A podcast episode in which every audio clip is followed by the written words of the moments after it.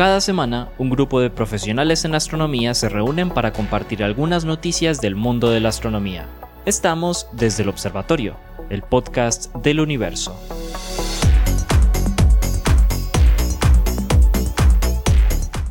Hola a todos y bienvenidos a un nuevo episodio de Desde el Observatorio, el podcast del universo.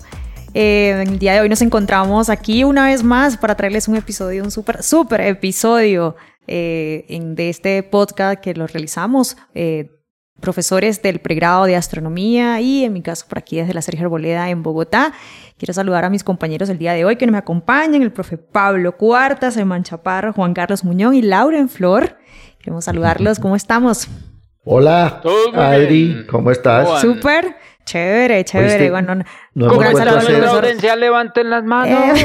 Eh, un gran saludo al profesor Jorge, que hoy sí no nos acompaña. Y Esteban. y Esteban, obviamente, también, pero nada, regresamos ya después de Semana Santa. Debíamos hacer otra vez eh, eh, episodio con segundos nombres, así que Victoria. Ah, Victoria. Uy, no, pero hoy no, hoy no, hoy no, hoy no. Hoy, empezamos. hoy no, hoy empezamos. además, Germán no tiene segundo nombre. Yo soy ah, en primer lugar. verdad, verdad, verdad. el episodio. ese episodio Germán no estaba. Claro, en ese episodio de los segundos nombres Germán no estuvo. Ni, ni, Germán ni Esteban. Es que ese día salió precisamente porque ni Germán ni Esteban estaban. ese día estaban... Y ellos no tienen segundos nombres. Exactamente. Ese, día aprovecharon que yo no estaba. Pero no, pero si, si, si, si, Esteban de Pomuceno, porque no, no, va a poder participar. Este Esteban tampoco tiene segundo nombre, ¿cierto? No, no, tiene. y el segundo nombre y Joshua, ese es su segundo nombre, ¿se acuerdan que él nos dijo? Sí, es que él es Joshua. Joshua. Sí, sí, bueno, nada, al día hoy tenemos... Es, que es, muy, es muy popular, pues es nombre del pueblo. En cambio, Joshua, Joshua es, y además la, la ortografía del nombre Joshua es particular. es un nombre bíblico, ¿cierto? ¿O no es Yeshua? No es Yeshua. Yeshua es otro. Sí. sí, es otro. Joshua, sí. Nada, en este episodio traemos eh, casi que por, por secciones y nos vamos con la sección, la sección de noticias de el James Webb. Y aquí llegó la noticia JWST de la semana en Desde el Observatorio. Que inicia el profe Pablo. Vámonos pues. James Webb, pues hoy les traigo les traigo lo último de James Webb respecto a exoplanetas y en este caso justamente respecto a uno de los sistemas planetarios más famosos de los últimos años, digámoslo así, que es TRAPPIST-1.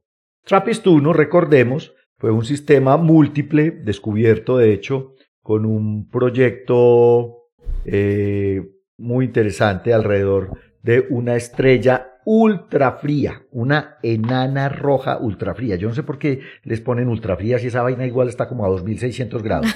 Pero claro, para ser una estrella, pues es muy fría, es una estrella muy pequeñita, apenas tiene como el 0.1% de la masa del Sol, de hecho es como 0.07. Usted casi que está en el límite entre enana marrón y estrella de secuencia principal. Casi no cuaja, casi no cuaja. Casi no cuaja, exacto. Ya empezó Juan con, con la, analogía de comida. Ya empezó.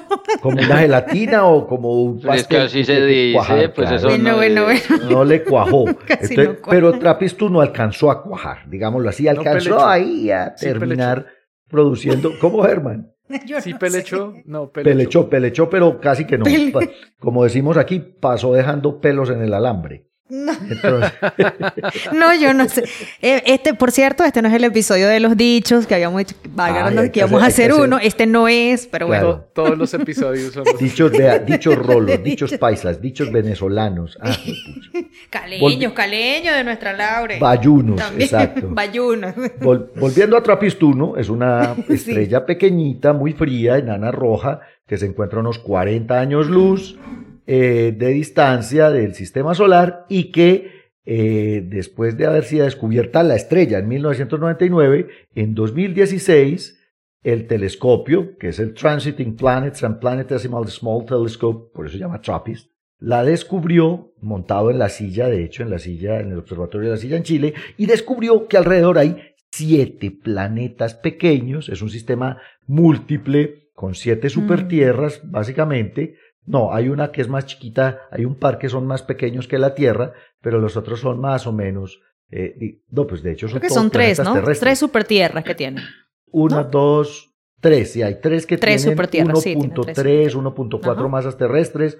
Hay un pequeñín como, como Marte y otros que son más o menos, hay dos hmm. pequeñines como Marte y otro más o menos como Venus. Pues este sistema es un sistema fantástico, porque además, recuerdan que también les di una noticia hace unos días sobre esta clasificación de tipos de sistemas planetarios. Resulta que TRAPPIST-1 es uno de los sistemas planetarios más comunes y es este sistema planetario que tiene como arquitectura de vaina de frijoles o de vaina de arberjas en donde los planetas son más o menos del mismo tamaño, están muy cerquita a su estrella, pero bueno, la idea es que como ya tenemos James Webb y este objeto, este objeto pues son objetos fríos, los, los planetas normalmente son objetos fríos que emiten en infrarrojo, pues le apuntaron en la primera campaña de observación de James Webb, le apuntaron a Trappist y lo que estaban tratando de hacer era detectar en infrarrojo, ojo pues, la temperatura, medir la temperatura de el que es además el más grande de los planetas de TRAPPIST y el que está más cerquita, que es TRAPPIST 1b. TRAPPIST 1b es un planeta que tiene 1.4 veces la masa de la Tierra y que se encuentra muy cerquita a la estrella. Tiene un periodo orbital de 1.51 días. Pero entonces lo maravilloso es que como efectivamente el planeta hace tránsito frente a la estrella, también pasa detrás de la estrella.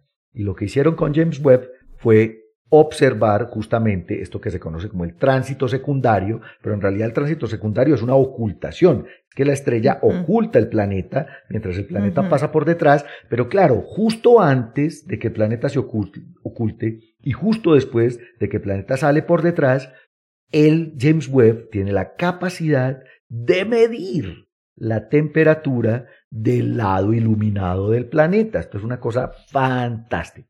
Pues resulta que acaban de publicar en el Nature, no es Nature Astronomy, ojo, es Nature Nature. Acaba de, publicar Nature un paper de Thomas Green y incluye a Taylor Bell, Elsa Ducrot, eh, Crème Direct, que es un francés, Pierre-Olivier Lagrange, y Jonathan Forney, que es un... Es un ¿Ah? No, no, no, no, no, que, estamos aquí tratando de pronunciar todos los nombres. Sí. Y fue mi noticia. Yo, yo, no preparé los, no, los nombres. Ah, no, parce, le toca. Pero también está Jonathan Forney, que es un muy. A mí me tocan unos japoneses, ya va. Ay, Dios. muy conocido científico planetario. Básicamente, ¿qué fue lo que detectaron? detectaron midiendo cinco tránsitos secundarios de TRAPPIST-1b alrededor de, de, su estrella. Estos tránsitos se midieron desde noviembre a diciembre del año pasado, porque como periodos de 1.5 días, pues obviamente pueden detectar muchos de estos tránsitos secundarios, pero lo que detectaron fue lo siguiente. Resulta que ellos estaban calculando una temperatura, digamos, de equilibrio de este planeta que depende de cuánta radiación le llega desde la estrella. Este planeta está tan cerquita a su estrella, a pesar de que esta estrellita es tan apagada, punto un masas solares, por Dios, tiene una temperatura superficial de 2600 grados, es una estrellita muy, muy, muy débil, pero aún así, como este planeta está tan cerquita, recibe cuatro veces la cantidad de radiación que recibimos en la Tierra, nosotros. Eso de entrada significa que debe ser un planeta muy caliente. Pero además está bloqueado gravitacionalmente. Los TRAPPIST están tan cerca a su estrella que todos fundamentalmente están bloqueados y entonces tienen un hemisferio que siempre es de día y otro hemisferio en donde siempre es de noche. Pues ellos estuvieron haciendo modelos antes de observar, obviamente con el James Webb, y estuvieron haciendo modelos de cuál debería ser la temperatura de este planeta si tuviera una atmósfera. Porque la atmósfera, recordemos, la atmósfera actúa como una cobijita, digámoslo así, y permite redistribuir más o menos, si tiene vientos y cosas de estas, redistribuir la radiación que llega de la, de la, estrella en todo el planeta, incluso llevar calorcito al hemisferio nocturno que debe estar congelado. Pues lo triste de la noticia, por eso la, la, la digamos, la titulé como Cero y van cero, Mm. Lo triste es la de, la noticia es que la medida de temperatura que hicieron de TRAPPIST 1B eh, es que en realidad está más caliente de lo que debería estar si tuviera una atmósfera. Si tuviera una atmósfera, la temperatura en el lado diurno debía ser del orden de mm. los 120 grados centígrados. Resulta que con las medidas que hicieron de los tránsitos secundarios, James Webb acaban de calcular que la temperatura de este hemisferio diurno de TRAPPIST-1b es del orden de 230 grados centígrados. Eso es muy caliente, pero también lo que implica es que posiblemente no hay redistribución de la radiación y eso básicamente lo que significa es TRAPPIST-1b no tiene atmósfera. Y eso ya nos empieza deben mm. estar de plácemes. Eh, pues, o sea que no son este, hombrecitos este verdes los que mandan las. Este, este, muchacho no, pues este que ya es profesor en, en Potsdam, eh, Julián Alvarado, que, que desde hace rato se acuerdan que viene hablando que las estrellas esencialmente son tan activas que no dejan que los planetas tengan atmósferas. Y sobre todo estas enanas rojas. Estas enanas rojas son violentísimas. Los primeros mil millones de años andan en una, digamos, en, una, en unos picos hormonales increíbles y su actividad es tan intensa que emite flashes de rayos X, ultravioleta extremo, y esto para una atmósfera planetaria en un planeta pequeñito, pues siempre es complicado, y más un planeta que está tan cerquita. Es que 1.5 días de periodo equivale a estar a .011 unidades astronómicas, eso no es nada, son 15 millones de kilómetros de distancia. Eh, menos, no, 1.5 millones, porque claro, si una unidad son 150, punto una unidades serían 15, y esto es punto 0.01 unidades. Está a 2 millones de kilómetros de distancia de su estrella. Eso es absolutamente pegado. Entonces, digamos que la noticia, la buena noticia es que James WST está haciendo su trabajo otra vez, ya pudo medir directamente la temperatura superficial de un planeta terrestre la mala noticia y la triste que de acuerdo con lo que está midiendo James Webb, este planeta no tiene atmósfera. Ahí está. Pues eran buenas y también malas noticias. buenas porque James Webb sigue, sigue, sigue dando buenos resultados, pues y malas en este sentido. Y no sé se gana la papita de telescopio, se gana la papita. Exacto, se sigue ganando. Está haciendo el trabajo, está haciendo el trabajo. Está haciendo el trabajo, ¿sí?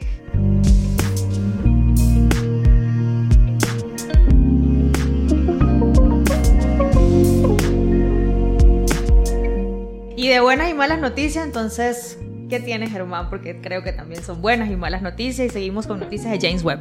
Sí, es verdad. Eh, yo traje buenas y malas noticias eh, traídas por, por, James Webb. Esta es una noticia bien fresquita, muy, muy fresquita. Se, van a sorprender realmente.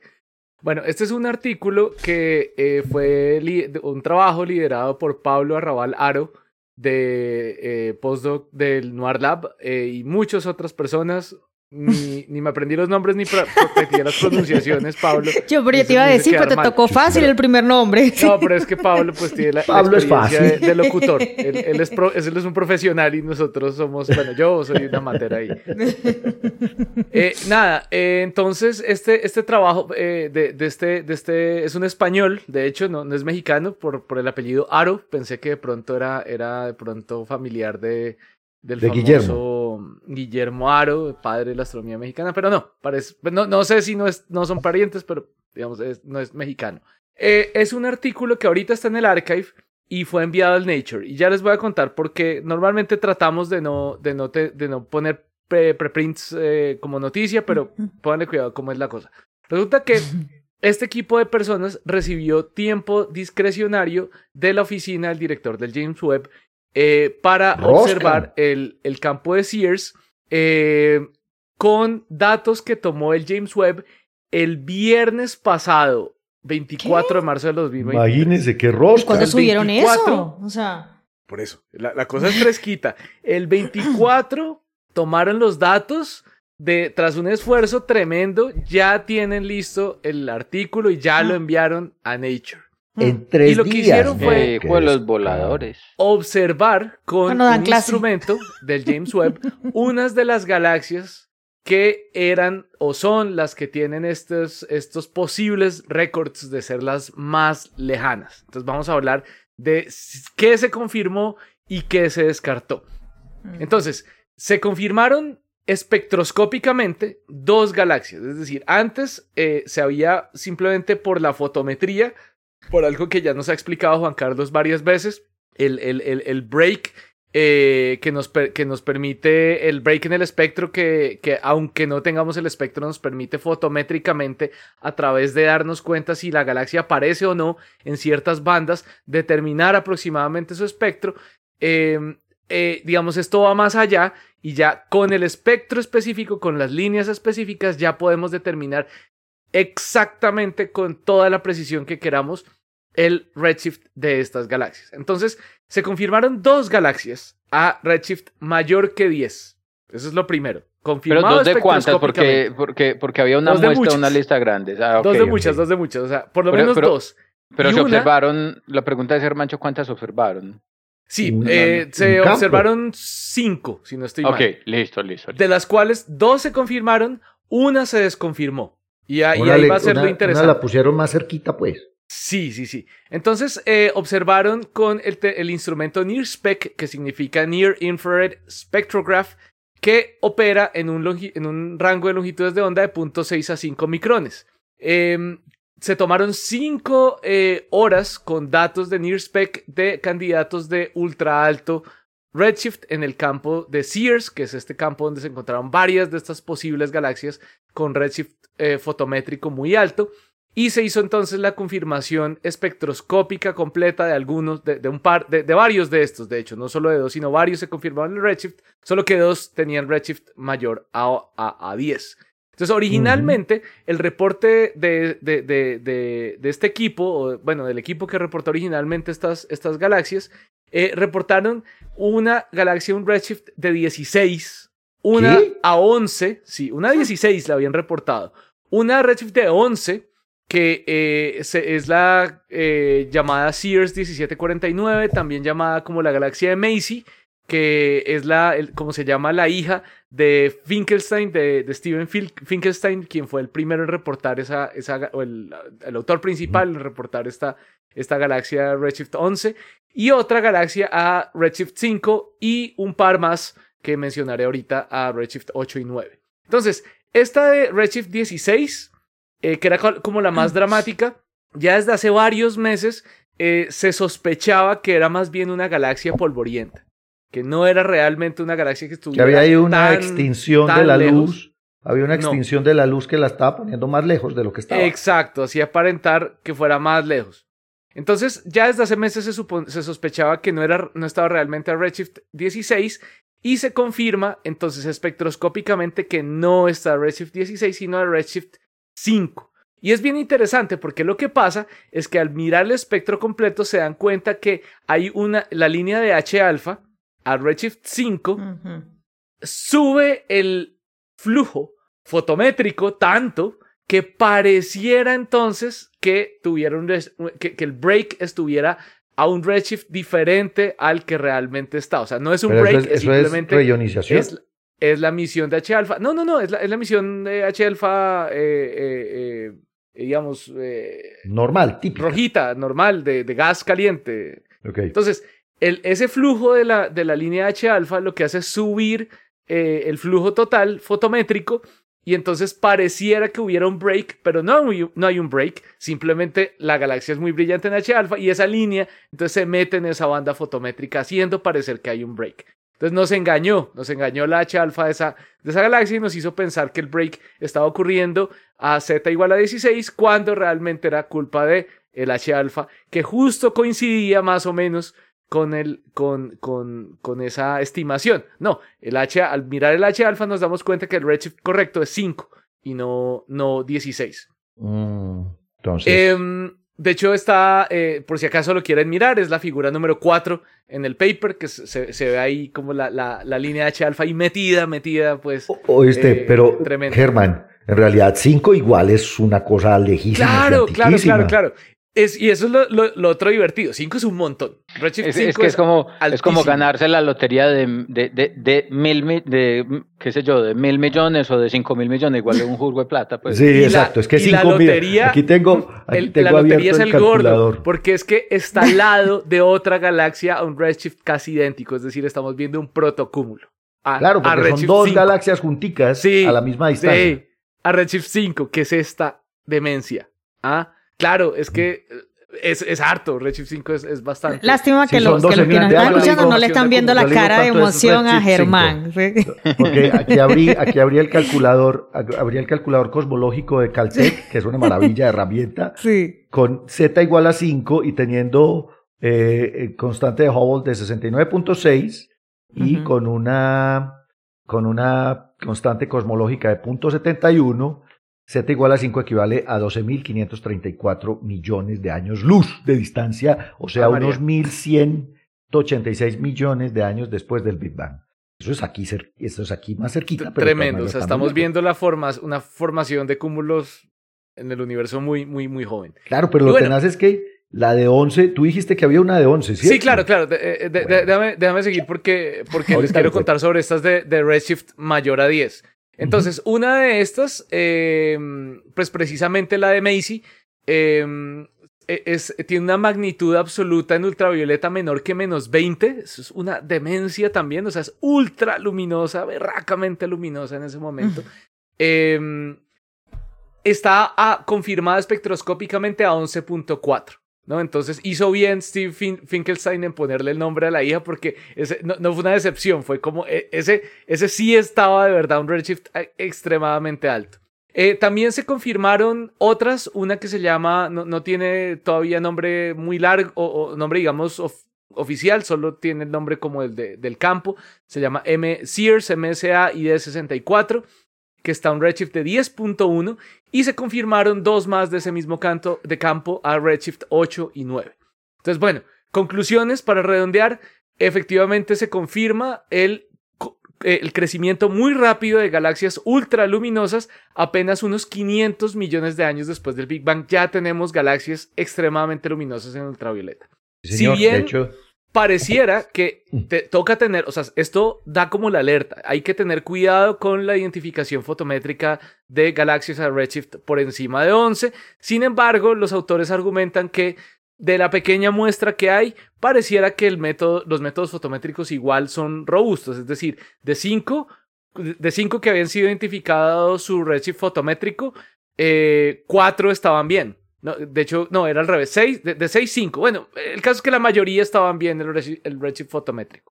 Y eh, recordar que de todas formas todavía no, o sea, con estos datos no se están rompiendo récords. El récord lo tiene otra galaxia del James Webb, que es Yates GSZ13 raya cero, que eh, viene su luz de 320 millones de años después de- del Big Bang. Entonces, no estamos rompiendo récords, pero estamos, estamos eh, apuntándole cada vez más cerca. Estamos mordi- mordiendo los talones a, a estos, a estos, eh, a este récord.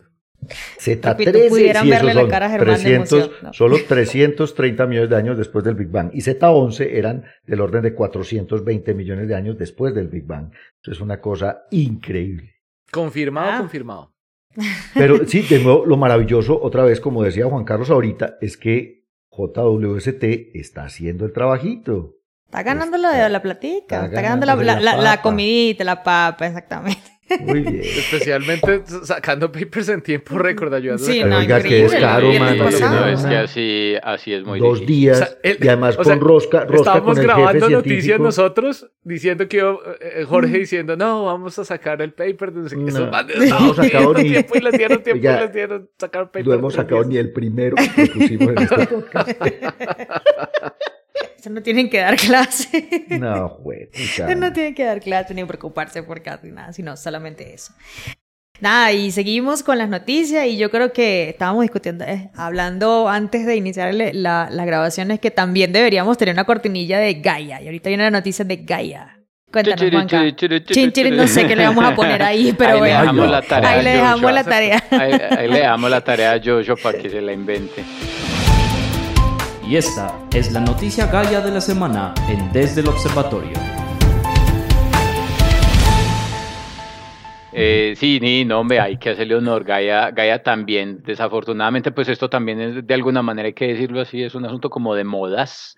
Eh, y, y, y, pues después del James Webb, eh, el boom de Gaia pasó a un segundo plano, pero se sigue haciendo un montón de cosas Ujú. con los datos de, de Gaia y hay que esperar porque es que todavía falta el último data release, todavía falta esperar hasta el 2025 que es, sí, sí, está, estamos jugando con la mitad de los datos.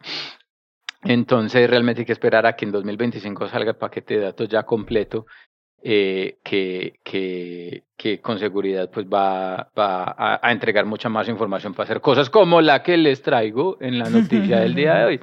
El día de hoy traigo una noticia asociada con el descubrimiento de otro agujero negro en el vecindario del Sol. El asunto es que eh, eh, pues como su nombre lo dice, los agujeros negros son negros y no se ven y, no hay nada más difícil que, que, encontrar aquello que no se ve. Y esa, y esa es precisamente la tarea asociada con este, con este artículo en el que encuentran el que ahora sería el segundo agujero negro eh, estelar eh, descubierto por, por Gaia, el segundo más cercano, que se encuentra más o menos a 3.800 años luz de, de, de distancia del, eh, de, del Sol. Recordemos cuál es el asunto. Ay, es que agujeros negros ya no los habíamos observado. Sí, agujeros negros se han observado. Se han observado agujeros negros básicamente de dos tipos. El primero, el primer tipo, que son agujeros negros supermasivos, como el que tenemos en el centro de la galaxia, que son agujeros negros que tienen millones de masas solares y usualmente están hospedados pues en los centros de las galaxias.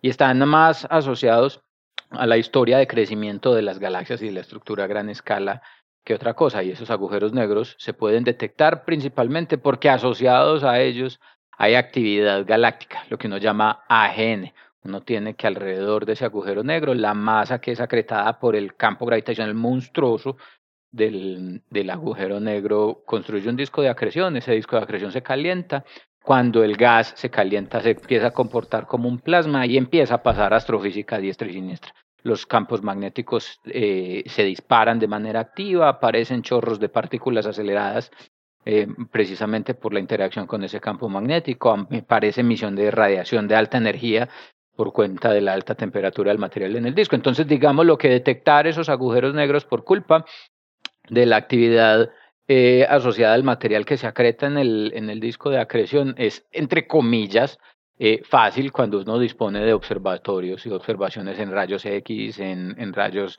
eh, en longitudes de onda de radio y demás. Y al ser tan masivos, pues claramente la probabilidad de que en algún momento esos agujeros negros eh, despierten para producir algo de actividad, pues es muy alta. El otro extremo en el caso, por ejemplo, también de la Vía Láctea es que se tienen unos cuantos agujeros negros de tipo estelar, es decir, que tienen masas no de millones de masas solares, sino de una, dos, diez masas solares. Pero esos agujeros negros o candidatos agujeros negros eh, se, se, detectan por su emisión también en rayos X, rayos X, eh, eh, rayos gamma eventualmente y en longitudes de onda de radio, también asociada a actividad de acreción. ¿Y por qué llamo a estos agujeros no agujeros negros, sino candidatos? Porque es que eh, como científicos ahí sí tenemos que ser muy eh, juiciosos eh, al decir qué es lo que son, porque pues mientras que no podamos demostrar de manera fehaciente que es un agujero negro, pues es un candidato. Cualquier otro objeto astrofísico que nosotros no conozcamos o que no tengamos en nuestros libros, eh, eh en nuestra teoría, podría ser responsable también por esas observaciones. Entonces siguen siendo objetos candidatos que muy probablemente, eso sí, están eh, asociados con agujeros negros. Agujeros negros de naturaleza estelar que se han observado en observaciones en rayos X eh, eh, por su emisión en radio, también asociada al, al material que es acretado. El agujero negro como tal no se ve, lo que se ve es el despelote que el agujero negro provoca a su alrededor. Entonces lo que pasa es lo siguiente, probablemente hay muchos agujeros negros tirados por ahí en la galaxia con masas entre una, eh, dos masas solares y qué sé yo, diez masas solares que no tienen material a su alrededor y al no tener material a su alrededor pues no acretan y como no acretan no producen un disquito que despide radiación y que despide partículas aceleradas que por lo tanto los hace invisibles. Lo que estas personas en Gaia hicieron para este trabajo fue mirar los movimientos propios de las estrellas en el survey, utilizando los datos propios de las estrellas de las estrellas en el survey encontraron el caso particular para la estrella para la estrella en cuestión de que tenía un movimiento peculiar muy muy eh, eh, anómalo Estas personas lo que hicieron fue entonces tomar esta estrella que tenía un movimiento peculiar anómalo y hacer observaciones de seguimiento, ya no con Gaia, sino con otros telescopios acá en Tierra. Durante siete meses se hizo seguimiento espectroscópico detallado al movimiento de esta estrella, que es una estrella de una masa solar, es una estrella gigante, eh, gigante roja, es como el Sol dentro de 3 mil millones de años más o menos. Eh, y se encontró que reconstruyendo la órbita de esta estrella, ella se tiene que mover siguiendo una órbita que es cerrada, que tiene un periodo de más o menos, de más o menos 1300, eh, 1300 años. Eh, lo que quiere decir que es una estrella que se mueve en una órbita, que es una órbita bastante excéntrica, tiene una excentricidad de 0.5, eh, pero en una órbita que tiene un tamaño comparable con el tamaño del sistema solar. ¿sí? En esa órbita, con un tamaño que es comparable con el, sistema solar, se hizo lo siguiente. Entonces, bueno, esta estrella se está moviendo en órbita alrededor de algo, en un algo que tiene el tamaño del sistema solar, más allá de un poquito más grande que la órbita de, de, de, de Plutón, el tamaño del cinturón de Kuiper. Eh, y, y, se dedicaron a observar en rayos X, en rayos gamma, en longitudes de onda, exactamente esa misma región del cielo con el propósito de encontrar la contraparte en todas las longitudes de onda posibles del objeto alrededor del cual esta cosa está observando y no detectaron en ningún caso, en ninguna longitud de onda, absolutamente nada. Literalmente hablando, esa estrella está orbitando amarrada en una cuerdita, circulando alrededor de un clavo, amarrada con una cuerda pero no vemos en dónde está puesto el clavo. En ese orden de ideas, estas personas entonces utilizaron las observaciones del resultado del follow-up de siete, casi ocho meses de observaciones para reconstruir la órbita y calcular entonces la masa del objeto al cual debería estar observando. La masa que les da es una masa de casi nueve masas solares, es, es un objeto de casi diez masas solares, nueve masas solares, que literalmente hablando no se ve en ninguna, absolutamente ninguna longitud de onda. Lo que deja simplemente pensar a los astrónomos que eso claramente tiene que ser un muy robusto candidato a un agujero negro. Un agujero negro dormido los llaman ellos, que son estos agujeros negros que les acaba, que les decía ahí, es que están por ahí tirados, regados en la galaxia de manera abundante y que literalmente hablando nosotros no alcanzamos a ver, simplemente porque a su alrededor no hay nada.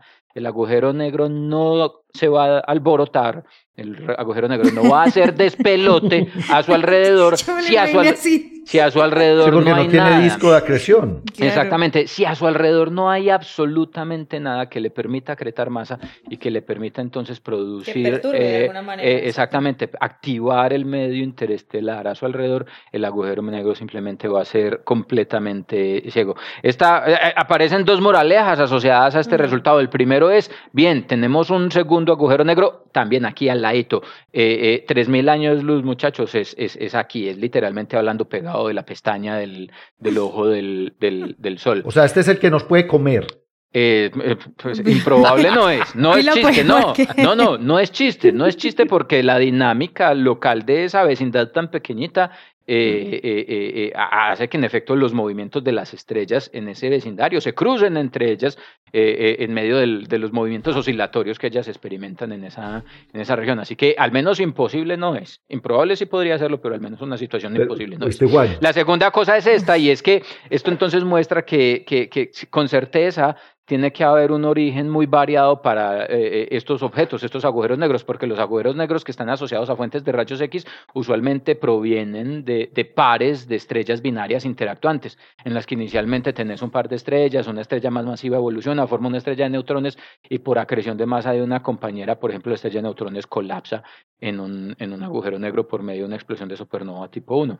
Pero en este caso estos sistemas binarios abiertos, como los llamaría uno, porque son sistemas binarios en los que las estrellas ya no alcanzan a tener contacto, están asociados a diferentes procesos de formación. Podría ser captura. Esta estrella, por ejemplo, tiene una órbita muy excéntrica y podría ser un fenómeno de, captura. Y falta ver, por ejemplo, si, la, si podría darse la situación que la estrella eh, progenitora también haya sido una estrella de más de ocho masas solares que haya explotado como una supernova de tipo 2 y haya dejado un agujero negro remanente.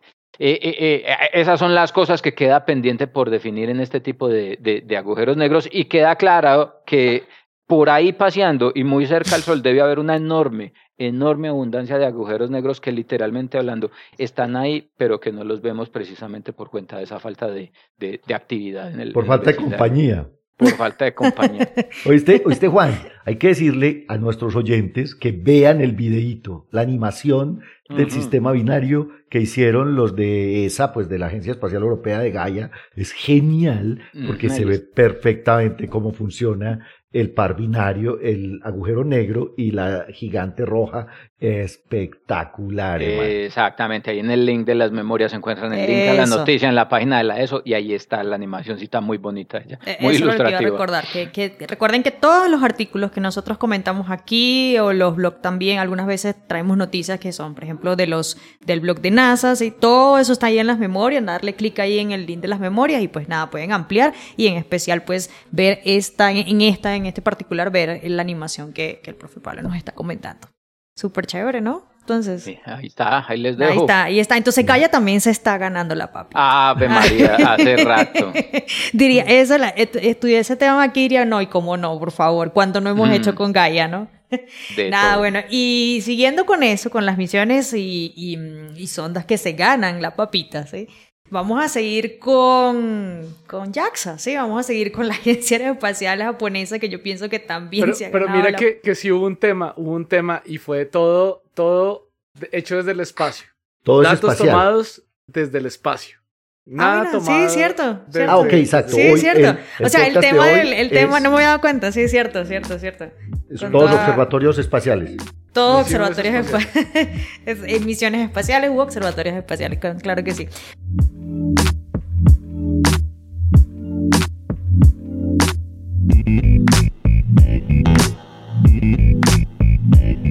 Bueno, nada, yo continúo con mi noticia y es que, bueno, nada, vamos a trabajar, y como les estaba comentando, JAXA parece que también se está ganando bien la, la, la, comidita, la papita, ¿sí? Porque, pues, lo que ha dado de resultado, la cantidad de resultados que se han dado, cantidad de artículos que han dado, que han salido a partir del del análisis de los, de, aquí lo hemos dicho un montón de, de veces, de los 5.4 gramos del asteroide Ryugu que la sonda japonesa Hayabusa 2 tomó eh, eh, de, de, de, Ryugu ha sido impresionante, ¿sí? La cantidad de artículos que hay, la cantidad de estudiantes, de postdoc, de, pues, de investigadores que han tenido eh, la participación y que han podido sacar frutos de esto ha sido impresionante. ¿sí? Yo pienso que eso también es una, una reflexión, o sea, se le ha sacado el jugo, pero como no tenemos idea de, eh, de, de, esta, de, esa, de esa misión, ¿cierto? Y yo pienso que eh, a, antes ya de comenzar a hablar de la noticia, que es un ejercicio necesario, ¿ok? No solamente por la inversión que hubo, que se ve que es muy, se sabe que es muy alta, sino que también aquí hay una contribución de la Agencia Espacial eh, eh, alemana. ¿okay? Eh, aquí se trabajó los japoneses y los alemanes, que fueron los que diseñaron prácticamente los rovers con los que iba esa carga útil que llevaba esa sonda. Pero la, la, lo bueno de todo esto es que esta muestra de Ryugu ha servido para hacer ejercicios, por decirlo de alguna manera, para ensayar y prepararse para la muestra que viene ya en camino, que la van a entregar en, bueno, se espera, ojalá sal, todo salga bien, termine de salir bien la muestra de Osiris Rex, que es de mayor cantidad. Entonces, todos estos análisis que se han hecho, todas las pruebas que se le han hecho a esos 5.4 gramos, ténganlo por seguro, no lo he leído, pero es que es de, de, digamos, es de, de, cajón que lo van a hacer, van a repetir las mismas pruebas y por supuesto seguramente otras técnicas irán a emplear, ¿sí? Ahora sí, vámonos con la, con la noticia y es que... mm, Bueno, esto es lo último que ha salido con respecto a los análisis de la muestra de Ryugu.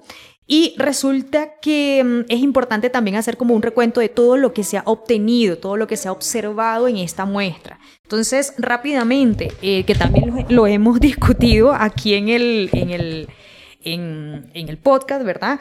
Eh, en las muestras de Ryugu se han encontrado aminoácidos prebióticos, es decir, compuestos solubles en agua en general. En un episodio también muy importante para conectar ya directamente con la noticia, eh, discutimos que también de la Universidad de Hokkaido, es decir, otros japoneses también, eh, en muestras meteoríticas, pero ya no obviamente, no estoy hablando de, de la muestra de Ryugu, sino muestras ya de meteoritos aquí en tierra, estos japoneses de la Universidad de, Ryugu, de Hokkaido repito, es otra noticia, ¿ok? Pero para conectarla con esta, eh, descubrieron las cinco, bases las cinco bases nitrogenadas, es decir, los bloques principales de la formación del DNA y del RNA, o sea, del ADN y del ARN, ¿ok? Estoy hablando de la pirimidina, que es la, timina, la citosina y el uracilo, y de las purinas, que sería la adenina y la guanina. Eso lo descubrieron, eh, repito, japoneses también en muestras meteoríticas. Como dijimos en esa oportunidad, eso fue un artículo de astrobiología y que eso no quiere decir que precisamente la vida nació a partir de, muestras meteoríticas, sino que obviamente hay una gran influencia de lo que fue en la Tierra primitiva, de los impactos de meteoritos en ese momento, ¿sí? para el surgimiento de los compuestos orgánicos y de la vida como la conocemos hoy en día. Ahora sí, vamos con la noticia, y es que resulta que hablando del uracilo, pues en la muestra de Ryugu han encontrado uracilo, o sea, han encontrado una de las bases nitrogenadas del ADN. Entonces, eh, es, la muestra también, como les digo, eh, encontraron no solamente el uracilo, también, y encontraron vitamina B3 en mayor cantidad que el uracilo. A Eso comer, sí, a comer polvo de. A, a comer polvo de. Por cierto, por ahí estaban dando la, la última, la última, la última eh, eh, oportunidad para adquirir un pedacito de rigo para analizarlo. Pero bueno, por ahí está, era la última oportunidad, ya no va a haber más. Entonces, repito, encontraron uracilo, las bases, una de las, de las cinco bases nitrogenadas, y encontraron vitamina B3. Lo sorprendente de esto es que estas personas obviamente utilizaron la misma técnica que los, investigadores de la Universidad de Hokkaido para encontrar las bases nitrogenadas en aquella muestra meteorítica. Entonces ellos aprovecharon la experiencia, dijeron, bueno, aquellos investigadores eh, eh, utilizaron una técnica que en vez de enfriar, lo que hicieron fue hacer como un té, justamente, me acuerdo que Esteban dijo, hicieron un té de meteorito. Bueno, aquí también hicieron té, pero de Ryugu y resulta que volvieron a encontrar, encontraron a través de la misma técnica, encontraron uracilo en esta muestra. Y repito, uracilo y vitamina B3. Entonces, Eso es puro, perdón Adri, es puro chon, chon literal, carbono, hidrógeno, oxígeno, nitrógeno. O sea, yo creo que no hay... Orgánicas, multivitamin. Multivitamínico, sí, o sea... Esto es una, es una maravilla.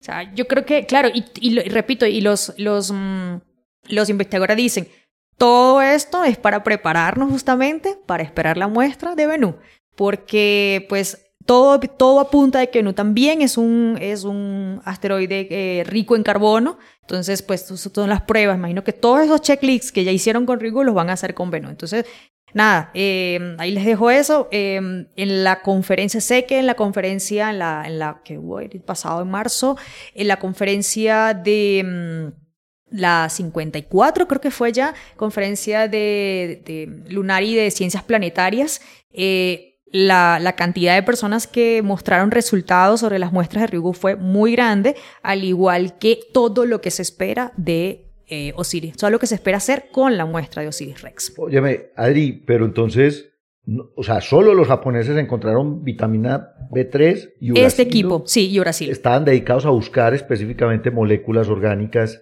en el material. Seguramente los otros hicieron otro tipo de espectroscopía, porque encontrar una molécula, o sea, un, ácido, eh, una base nitrogenada que hace parte, en este caso, del ARN, el uracilo, recordemos, es uno, como tú decías, de las primidinas. De las pirimidinas, sí Exacto, esto es una maravilla, es que piensen en eso. Es ya, y, ya hemos encontrado las otras en meteoritos, pero... En meteoritos. esta es primera vez que material de allá afuera... De allá afuera, exactamente. Le, encontramos, de nuevo, es que esto, esto no es cualquier no, molécula orgánica, es molécula orgánica que ustedes tienen en su... Los bloques primordiales de la formación, del, para el surgimiento justamente de la vida, exactamente, sí. Y la B3 también la vitamina B3 son, y son chon, como les decía, chon perfecto. Mire, el uracilo es C4H4N2O2. Y la vitamina B3 es C6NH5O2. Puro carbono. Puro carbono, puro carbono. Oxígeno, exactamente. nitrógeno. Chon eh, y de, hecho la vitamina B3 es súper importante para el metabolismo de los seres orgánicos, de los seres vivos. ¿eh? O sea, es de los, de los seres orgánicos. ¿eh? Entonces, nada, esperar a ver qué, qué, más va a salir. Yo no sé si van a seguir, obviamente van a seguir analizando. Como les digo, eh, en estos días vi la convocatoria, ya la última, la, última como llamado para ver quién, quién quiere un pedacito de Ryugu y analizarlo. ¿sí?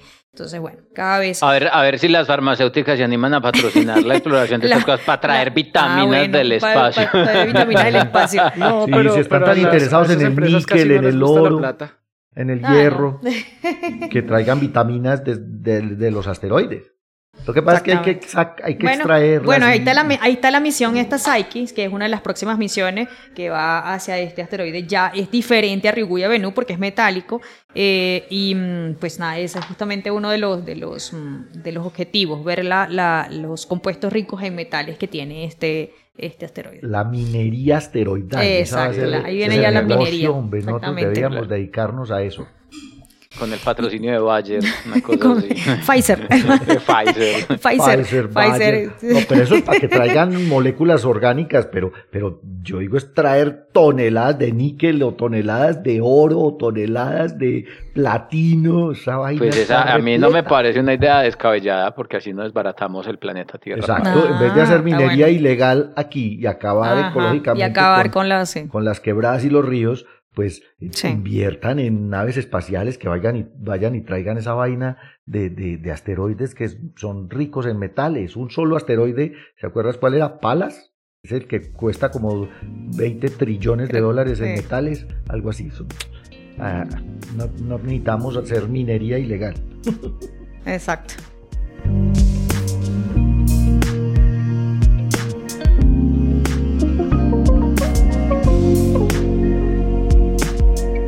Bueno, nada, ahí les dejé y continuamos con otra noticia, justamente también por el, por el, tip, por el link que, nos- que- que tenemos en las noticias de, también de astrobiología. Y Lauren, cuéntanos, ¿qué nos traes el día de hoy? Bueno, y la noticia que les traigo hoy tiene que ver de nuevo con este campo que nos gusta mucho en diferentes áreas de la astronomía, que es con la búsqueda de vida en otros mundos o en otros planetas.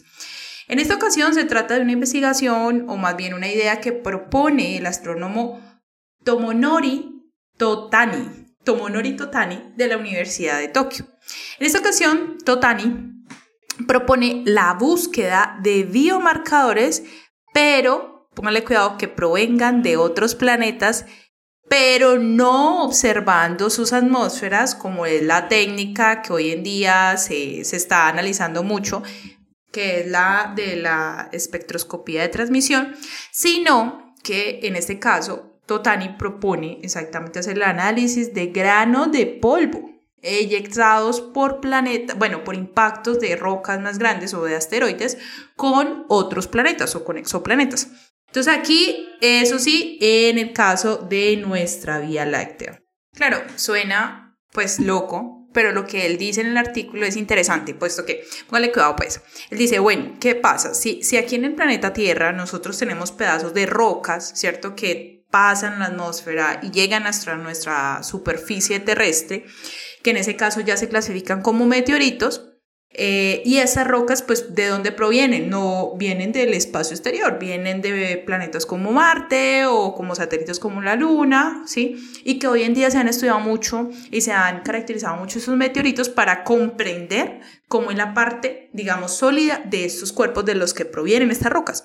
Entonces, eh, él lo que dice es puede que esta, de esta forma también se pueda estudiar si hay biomarcadores de esas superficies de esos otros exoplanetas. Entonces, para eso, él lo que propone es eh, qué tal si se estudia que, o más bien, qué tal si se piensa que en estos otros exoplanetas, pues también hay impactos de asteroides o de meteoritos sobre la superficie de estos exoplanetas y esto lo que hace es que de- desprende eh, pedazos grandes y también pedazos muy chiquiticos de esos exoplanetas que empiezan a viajar esos pedazos grandes o pedazos pequeños, empiezan a, a viajar poco a poco hasta llegar a nuestro sistema solar. Pero póngale cuidado que él no, digamos, su la propuesta que él hace no es centrarse en los cuerpos grandes, sino en los pedazos más pequeñitos. Y él habla exactamente de un tamaño de polvo más o menos de un micrómetro, algo demasiado chiquito. Pero pues ahí uno se dice, bueno, uno se pregunta, ¿por qué? Porque esos pedazos chiquiticos. Pues porque estos granos de esos tamaños tan pequeños pues no van a sufrir tanto como un cuerpo muy masivo. Por ejemplo, digamos ya los efectos por debido a los campos magnéticos no van a ser tan grandes en esos cuerpos tan pequeñitos en comparación a rocas ya mucho más grandes.